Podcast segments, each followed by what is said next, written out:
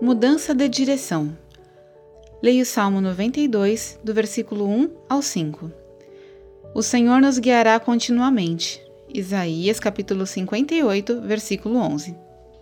A maior parte de minha vida adulta eu passei no ministério infantil. Não havia para mim alegria maior do que ver o rosto das crianças se iluminar quando percebiam como Deus estava agindo em sua vida. Então chegou o dia em que não pude continuar esse ministério por causa de mudanças na equipe da nossa igreja. Fiquei arrasada. Continuei a me voltar para Deus em oração, perguntando o que deveria fazer, como poderia servir melhor. Mais ou menos na mesma época, minha mãe foi internada em uma casa de repouso para pessoas com demência. Em uma de minhas visitas, nós nos reunimos para um programa de música. Vi como os residentes reagiam à música e fiquei encantada. Eu tocava piano desde a infância e me ofereci para tocar todas as semanas. Era pura alegria para mim vê-los cantar músicas que se lembravam de anos atrás. E trazia lágrimas de orgulho aos olhos da minha mãe.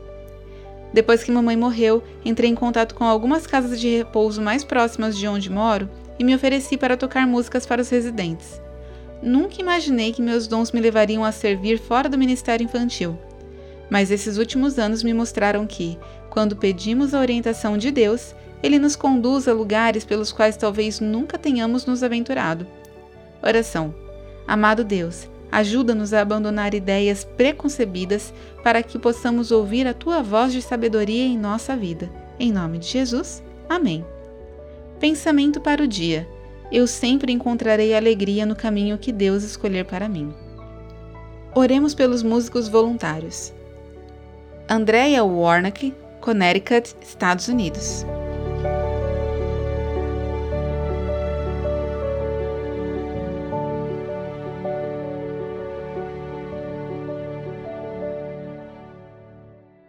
Essa história foi publicada originalmente no No Cenáculo Impresso, edição de setembro e outubro de 2021.